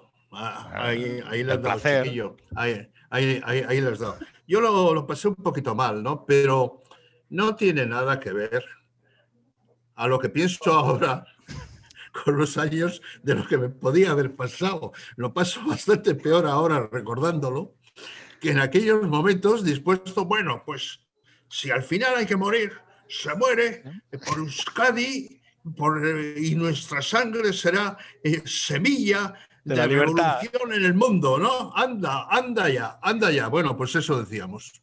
Claro, pero... Eh, eh, sí, sí, a ver, dale, dale. Me gustaría preguntarle un poco a, a, a Teo, porque igual que hablamos de las contradicciones del de régimen franquista, también las contradicciones dentro de ETA de ese momento, ¿no? que son muy importantes. Y, es, y, y lo cuenta, por ejemplo, en las memorias de, de Mario Naindía, es muy interesante, lo que cuenta, por ejemplo, había habido... Eh, ya en ese momento estaba esta, es, empezaba a fraguarse esa escisión ¿no? entre la sexta, etcétera, los, ya estaba un, como consolidada, ¿no? Entonces, ese, por ejemplo, ese secuestro del cónsul, ¿no? Que es un, elemento muy conocido, como es, hay un, hay un plan, eso lo cuenta Mario, igual nos lo puede contar mejor, de hacer una especie de, de crítica, ¿no? De los presos, a, de los encausados, ¿no? De criticarlo, y en un momento dado cuenta Mario que habla con eh, José Antonio Echevarrieta, a mí me interesa porque es personaje importante en La Niña Invisible, ¿no? Pues cómo de alguna manera le convence para no hacerlo, ¿no? Es lo que cuenta Mario, ¿no? Porque la, la gente no lo entendería, ¿no? Pero de alguna manera sí que esa especie de escisión que había latente o de crítica a lo que es la ETA, los milis que en ese momento pues hacen ese, empezaban ahí a dar sus primeros pasos, ¿no? Pues eso, con el secuestro, habían, eh, tenían a gente como Echave, ¿no? Este Juanjo Echave, que era muy radical, ¿no? Había habido también esta cosa de, dar el dinero a, unos trabajadores de navinos y le había salido con un comunicado racista muy, muy radical. Pues esa especie de silenciar, de, de contención para no criticarles, me parece interesante de alguna manera, también esa, especie de blancos y negros que nos cuenta el relato histórico, ahí está lleno de grises y de muchos grises. ¿no? Hay una cosa aquí que sí que me gustaría reseñalar sobre el tema del secuestro. El secuestro, si no me equivoco, es al cónsul de Alemania, ¿puede ser? Sí. El cónsul honorario de Alemania. ¿Y dónde, vivía este señor? En San Sebastián. Vale. En San Sebastián. La, historia del, secuestro tiene un girito final un poco eh, macabro y oscuro que no sé si lo sabe la gente, se le secuestra. De macabro nada. Bueno. Es un poco película italiana. Pues, pues, eh, explíquelo. Vamos a ver. La primera noticia que tengo yo de la posibilidad de, del secuestro de un embajador o un cónsul o de un diplomático para chantajear a Franco no viene del Partido Comunista, no viene de ETA, viene de la democracia cristiana, de la gente que se movía Sí, sí, sí, no pónganse esa cara, sí. Esto de la gente que se movía en ese ambiente. Yo en esos momentos todavía tenía que luego me hicieron mis compañeros que, que no lo aceptara como abogado, tenía al que era el patriarca de la democracia cristiana en el País Vasco, que era don Isidro Infante, padre de Juan Infante, al que algunos de aquí conocemos. Eh, y él en Burgos, en la provincial, porque a mí me separan y me llevan a la provincial, eh, me dice, pues, Uriarte, las circunstancias son difíciles y tal. Yo juego en la galea al golf, ahí está el, cónsul americano. Eh, lo fácil que sería llevar a cabo un secuestro. Este señor era jesuita sí o sí no, no, era bastante liberal, era bastante liberal. No era esa manera de pilas como nosotros. Esa manera de plantear los temas así de bueno, oye esto. No, no, no, no, no, no, no, no. Eh, eh, fue muy rotundo, fue muy claro, fue muy claro. Hasta tal punto que el escandalizado fui yo, que era el de la pena de muerte, ¿no? Y, y le digo, mire, yo no tengo ni idea cómo está la organización ahora. Eh, pase Perdón, el abogado defensor del proceso de Burgos te estaba planteando en una visita en el locutorio. Pero no, no un abogado del Partido Comunista ni de un abogado cercano. abogado de la democracia cristiana. Una buena persona, respetable, que además de llevar mi caso, posiblemente llevaría eh, paquetes de acciones eh, de sus clientes y tal, porque era un abogado de la gente bien de, de, Bilbao, ¿no? Como nosotros que éramos un poco tiñositos, ¿no? Esto me plantea la posibilidad del secuestro y yo le digo, mire, yo no conozco a nadie aquí, pase. Mire, estoy en el, estoy en el proceso de Burgos, no me no, preocupes no, no, mi defensa. esto, esto, pase la frontera y póngase en contacto con, con, con Madariaga o con Echave, pero yo, la verdad, no sé qué decirle. Tengo entendido que el, cónsul americano en Bilbao recibió un chivatazo y desapareció. Como los del comando que venían a secuestrar no tenían al cónsul americano que había tenido más, más importancia, pues lo tenían más a mano y más cerca de la frontera al cónsul alemán y lo secuestraron. Bueno, el cónsul alemán fue secuestrado y es por primera vez en ese momento, cuando ETA empieza a tener una cierta proximidad con los medios a través de Monzón y, de, y del sacerdote Pierre Larzabal. Bueno, eh, no le repudia dar rueda de prensa si a través de estos dos lo hacen. El cónsul está en un caserío muy cerca de la frontera española y se escapa del caserío. Y se va a un bar pidiendo socorro. Es que los parroquianos que, no tenían que ver nada con ETA y le dicen, hombre, usted es el cónsul, ¿qué hace aquí? No me he escapado, estoy en esa casa. Le cogen los parroquianos y lo vuelven a encerrar porque el que le estaba cuidando se había dormido. Bueno, Pero el, secuestro que podía haber sido. Un segundo, un segundo. un segundo, un segundo, un segundo. Detengámonos en este tema porque es un tema que a mí me mm. obsesiona, mm. que es el tema de la colaboración social con ETA. Sí. A ver, aquí por círculos concéntricos estaban los que pegaban tiros, luego los que estaban de alguna manera en la organización, luego siguiente círculo concéntrico los que mm, colaboraban en tareas tal y luego votaban. El, voto de 300.000 votantes constante y permanente de, de ETA en las elecciones vascas. No, pero todavía no, todavía no. Si no, no, no. Si, lo que le digo, lo, que le digo es que para mí uno de los grandes temas que nunca hemos abordado, nunca hemos abordado, mm. no es que nunca se haya abordado, claro que se ha abordado, pero no, no creo que de una manera producente es el papel de la sociedad, de la sociedad, de la sociedad como colectivo. Creo que afortunadamente hoy empiezan a darse algunos pasos a tratar este tema, de cómo se trató a las víctimas, cuál era el papel de la gente de la mayoría silente, si había o no una si hay o no, y lo digo sinceramente, si hay o no una responsabilidad social colectiva. Yo, yo puedo ser muy liberal en el sentido de la responsabilidad individual, pero hombre, alguna responsabilidad colectiva y comunitaria hay cuando de repente hay varias, varios ejemplos, hay varios ejemplos en los cuales uno puede identificar que, oiga, aquí, eh, o sea, por ejemplo, a un cónsul se le, se le secuestra, llega este señor a un puto bar. O sea, llega este, o sea, imaginamos la escena, joder, aunque sea por caridad cristiana, hostia. Llega un tío que te dice que le han secuestrado, hostia, ¿qué cojones vas a hacer tú? No, oiga, tómelo usted de vuelta, pero me cago en 10. Bueno, pero es que además lo más grave es que posiblemente la gran mayoría de los parroquianos que devuelven eran todos unos conservadores votantes de la Quinta República, porque en el País Vasco francés nacionalistas no había más que tres.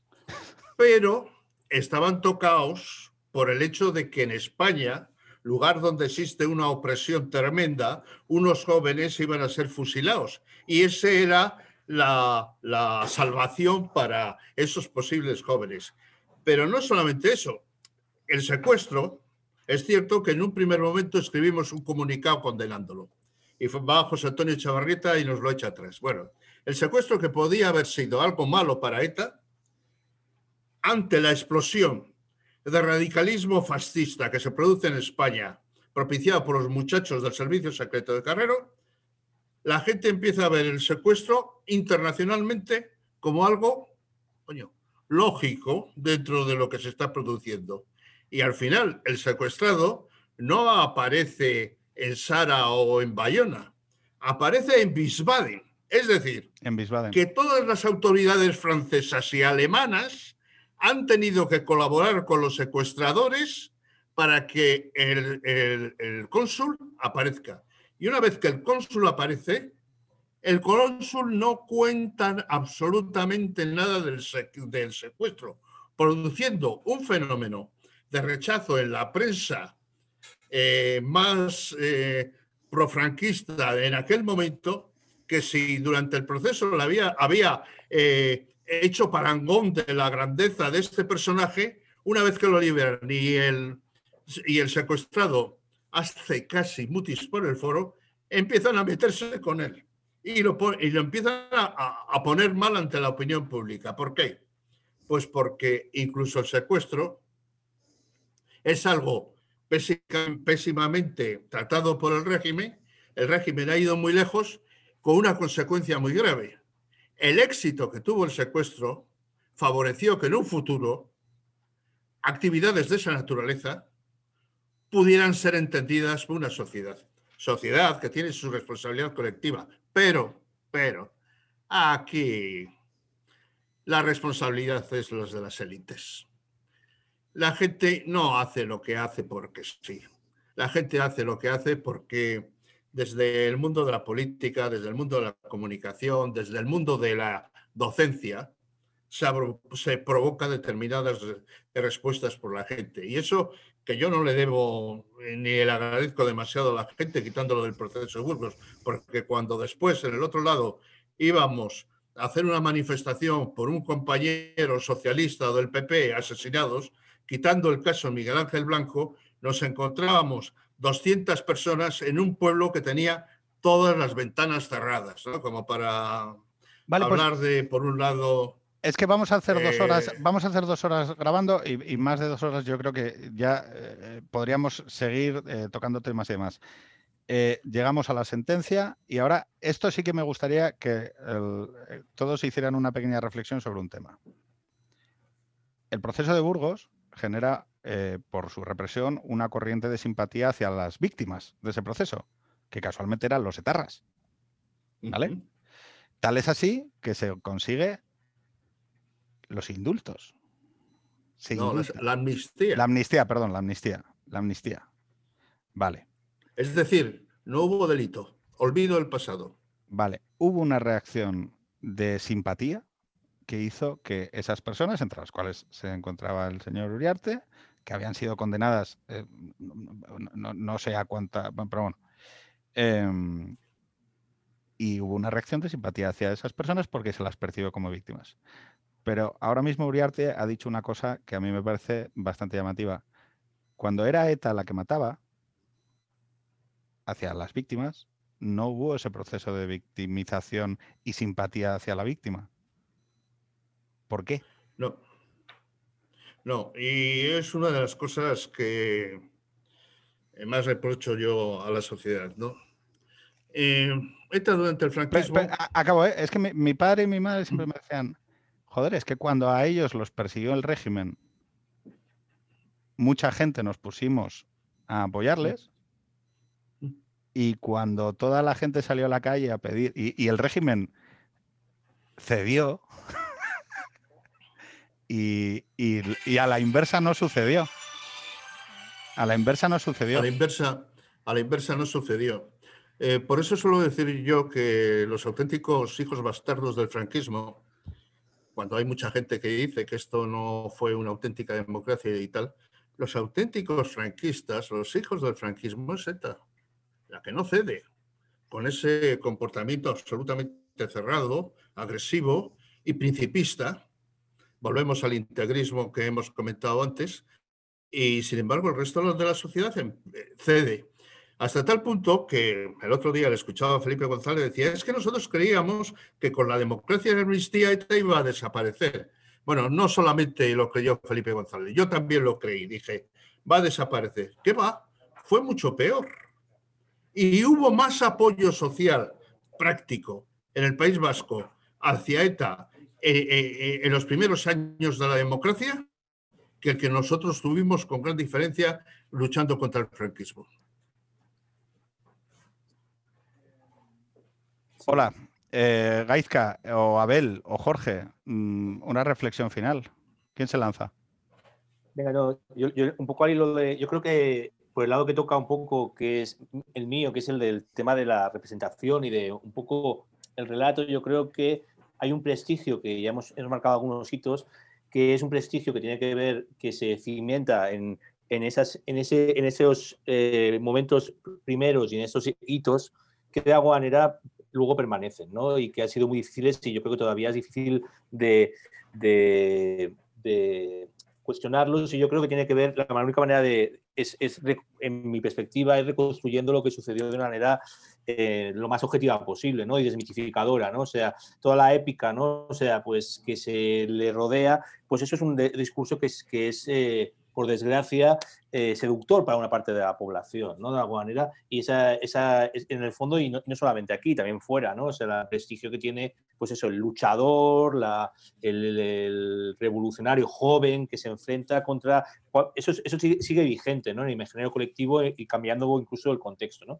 Entonces yo creo que, es, que eso es... Eh, es, es, fundamental, ¿no? Y yo creo que, y sí que cerraría un poco al hilo de lo que tú estabas planteando al principio, ¿no?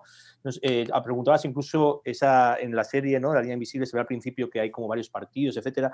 Hay que, eh, hay, la serie arranca como el año 63, cuando todavía no, eh, realmente, pues, y en el momento en que de alguna manera hay, sí que hay varios fenómenos que conviven y que al final se concentran en ETA, ¿no? De, entonces, sí que es importante que, y eso lo, has, ha hablado muy claramente Gais, lo, lo, lo, ha explicado, que ETA desde el primer momento sí que tiene ese elemento de apuesta por la lucha armada. O sea que eh, desde casi el mismo origen, en el año 58, claramente se inspira pues eso, en Cuba, Argelia, etcétera, y eso está en el imaginario colectivo y además incluso de, manera, de una manera como muy planificada. Dice, vamos a necesitar casi 10 años de, irnos, eh, de ir haciendo tentativas, de irnos constituyendo, pero con el objetivo siempre presente de hacer un movimiento de, de revolucionario que en ese momento tampoco era tan transgresor porque estaba un poco en el orden de lo era estaba en el ambiente no eh, eh, había pues muchos movimientos de ese tipo no entonces eso sí que estaba ahí y esa y, constantemente esa especie de prestigio del luchador joven idealista etcétera pues eso es una manera. Lo que por ejemplo con la serie de Alien Invisible intentábamos un poco poner, poner en cuestión en, pues bueno demostrar que bueno pues la figura de Chávez Echevarrieta con todas sus contradicciones contrario de ser un personaje épico, ¿no? Es un, eh, entonces, bueno, pues eh, explicando, es verdad que la realidad tiene muchas aristas y sorprende, ¿no? Pero sí que, y el, encuentro que tiene con Pardines, pues Pardines, desde luego, eh, era, era lo contrario de lo que podía ser el icono del antagonista que podía tener el héroe, el, revolucionario idealizado, y desde luego las circunstancias que sucede eso, de la manera, desmienten cualquier voluntad de convertirlo eso en algo épico, ¿no? Entonces, yo creo que ese, ese dato se tiene que hacer y quitarle ese prestigio pues se tiene que hacer, pues eso, contando la historia y con todas sus, bueno, como hemos hecho aquí ahora, ¿no? Pues viendo todas las aristas que hay y todos los elementos que hay, que desde luego no es un relato. Eh, esto, es, que esto es, esto es, esto es una cosa que se lo escuché varias veces a Gaizka, que es, no, no, si la cosa es contarlo, pero como fue. O sea, es tan sencillo como contarlo como fue. No, tiene más, no, tiene más complicación. Y entonces mm, te dejas de interpretaciones románticas, de idealismos, de, tal. No, mira, esto fue así. Pero, por, ejemplo, para mi generación, que yo he crecido en Madrid en, los 80 y en los, 90, eh, tienes que deshacer esa maraña, ¿no? Porque ETA es una presencia que para una persona de mi generación, madrileña de mi generación, está, son una gente que pone bombas en Madrid. Y es una realidad con la que tú vives y sabes que, bueno, pues que con cierta periodicidad hay una bomba, hay un asesinato por, disparos, pero bueno, la, imagen es la bomba, ¿no? De que un día vas por la calle hay una bomba.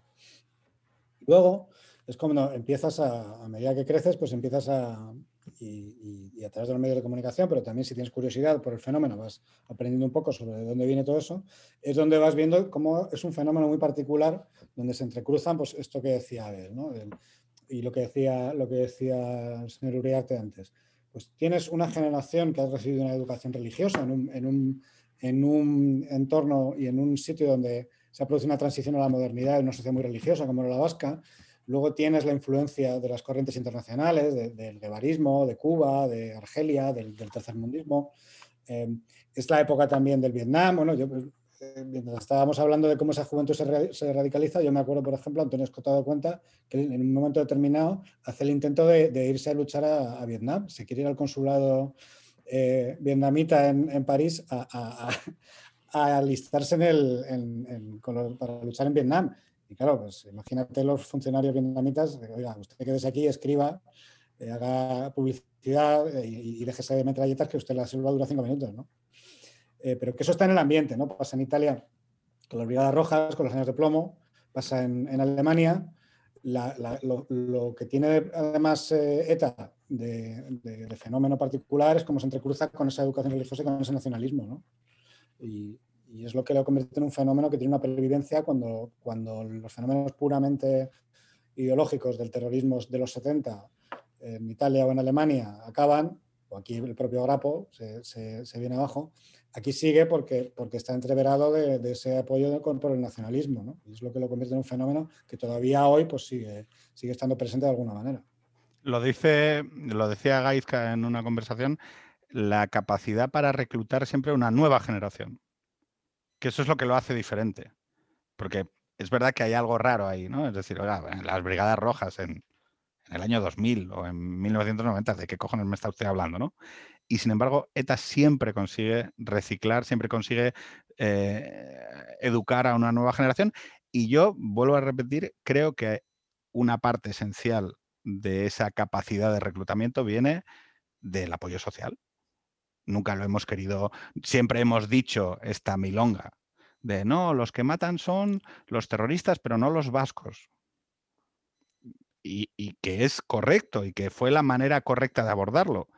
Pero tampoco llegábamos nunca a, a decir, bueno, oiga, pero una sociedad que produce este nivel de violencia política, joder, eh, de manera continuada a lo largo de, eh, desde, bueno, ¿cuántos años, Gaizka? ¿Cuántos años? Yo diría que hay dos cosas ahí. Uno, que como todos estos movimientos eh, con un cariz tercermundista o de, movimiento de liberación siempre tienen buena prensa entre las élites progresistas, entonces, pues ya sea eh, los vietnamitas, ya sea los argelinos, ya sea, bueno, pues siempre va, siempre va a tener una cierta buena prensa. Lo que pasa es que esa buena prensa no se, no se concreta en que te quedes un terrorista escondido en casa. Eso se concreta en una simpatía. Lo que hace que te quedes un terrorista en casa o que alguien de tu familia sea y, no le denuncies o que, o que se generen esas redes de protección, obviamente es la causa nacional, porque ahí es donde está integrado el territorio y es donde está integrado en las propias familias, en, la gente de, tu pueblo, en lo que conoces. ¿no? Eh, y es lo que lo convierte en un movimiento también más, más eh, resistente y más peligroso, porque obviamente lo que tú dices, la Brigada Roja, pues al final es, una, es un fenómeno de radicalización ideológica. Pero si esa gente que se ha radicalizado pasa por otras experiencias o una nueva generación tiene una, una socialización política distinta, pues no se va a reproducir. con, que con que tengan hijos, normalmente ya se pasa el, el furor. Ya sabéis que está... Y al lado algún partido político que haga un discurso que favorezca la desaparición. Lo que ha tenido ETA ha sido partidos políticos que no favorecían precisamente la desaparición de ETA. Hace eh, falta tener eh, eh, al lado. Señor Uriarte, se está acercando al, al, agujero, que es decir, oiga, es que aquí había una parte de la sociedad que decía, bueno, bueno. Pero esa sociedad estaba dirigida desde el poder político. No, no, no, si no, ojo, sí, pero si le compro el marco, ¿eh? porque esa sociedad no se veía beneficiada de la existencia de ETA. Cuando yo milité en ETA, nacionalistas en el País Vasco, eh, había cuatro y un tambor. Todas las zonas que fueron, de, que fueron requete en el País Vasco, hoy en día son las zonas de radicalismo nacionalista proetarra más claro eh, en el País Vasco. Es decir, aquí ha habido una función proselitista y pedagógica desde los poderes públicos. Venga, voy, a, ya que estamos aquí y ya llevamos dos horas y yo ya me estoy soltando, voy a decirles una cosa. Acompáñenme en esta pequeña conversa, en este pequeño itinerario sobre ganadores y perdedores de, eh, del terrorismo de ETA. Eh, mm, luego te toca hablar a ti, eh, perdona que te esté saltando el turno. Eh, una pregunta, de cuando hace ETA la campaña de concejales y se acaba con el conservadurismo vasco de los concejales de centro de la UCD a tiros y impide que haya listas municipales, ¿quién es el que salió ganando de eso? Un segundo cuando ETA, de la mayoría hegemónica, digo porque es que he vuelto a escuchar hace muy poquito a raíz de esto de Bildu de que, mm, dicho, dicho es que es la hostia, dicho incluso por gente que son directamente beneficiarios de la existencia de, ETA, pero bueno. Em, mm, y que dicen y acusaban al PP de ser beneficiario ¿eh? al PP de ser beneficiario eh, de, los asesinatos, porque claro, porque tenían algo de lo que hablar. Tenían proyecto político, porque los mataban. ¿Eh? Menudo chollo. Em, una pregunta. ¿De la mayoría hegemónica del PNV política tiene algo que ver con la existencia de ETA? ¿Tiene algo que ver? No, digo, porque es que, o sea, como, como empecemos a hablar de interesados y de quién ganaba y quién perdía con la existencia de ETA. El mundo mismo de ETA, HB, eh, también tiene que ver con su éxito electoral el hecho de, de todas las amenazas que han existido. Es que aquí, en momentos determinados, ser concejal del PP o del PSOE era heroico. Y si aquí querías tener un negocio con cierto desarrollo y ciertas posibilidades, eh, tenías que tener una buena relación con los del Bachoqui, ¿no? Eh, la violencia es elemento más proselitista que existe y además más perturbador que puede provocar a las personas enajenaciones muy serias, ¿no? Pero como dice Aurelio Orteta, si algo hay que conmueva a una sociedad, es el uso de la violencia. Pues eh, acabemos eh, diciendo, em, ahora la mayoría política hegemónica del PNV, casualmente, empieza a quizá verse en problemas porque hay una parte de la gente que va a empezar a votar a Bildu de manera mayoritaria. Mm, veremos quién es el que se beneficiaba históricamente de la existencia. De, ¿Quién era el beneficiario político máximo de la existencia de ETA? Que es que mm, a veces le ronca el mango esto del, Depende del debate del compañero de viaje. Bueno. Depende de los compañeros de viaje. Eh, Gaizka, eh, oye, muchas gracias por organizar esto. Eh, te, de verdad que espera que te Así que ha sido ese, ha sido ese.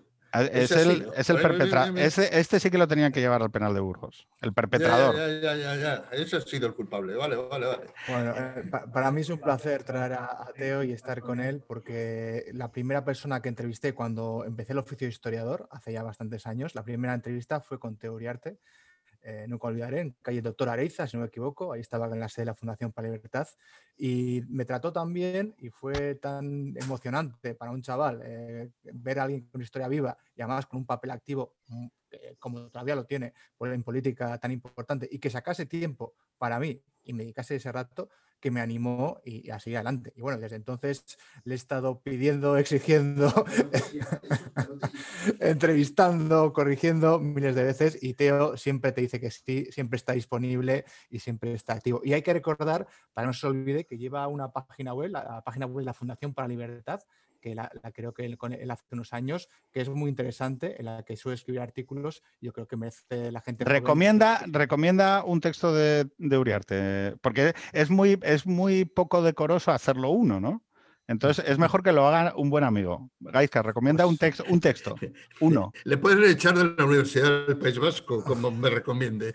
No le pongas en ese compromiso. Que sí, que sí, que sí, que sí. Que tenemos gente que lee, joder. Que, o sea, tenemos uno, uno, de los pocos sitios donde la gente lee. O sea, nuestra, es que nuestra gente nos pide, o sea, la gente, los, los pocos que nos oyen, pero que, que son muy activos, nos piden que recomendemos libros. Entonces, eh, Gaizka, recomienda un texto de, de Uriarte. O, oye, igual no tiene nada potable, ¿eh? también te sí, digo. Sí, sí, no, hombre, muchos, tiene, va, tiene, varios libros. Yo creo que mirando atrás, si no me equivoco, es el nombre de las memorias de Teo, son buenísimas. Es un libro buenísimo para entender nuestra historia reciente, merece la pena leerlo. Y luego también tienen su tesis doctoral, porque este señor de aquí es doctor en comunicación y no lo parece. la tiene colgada, colgada en mi blog.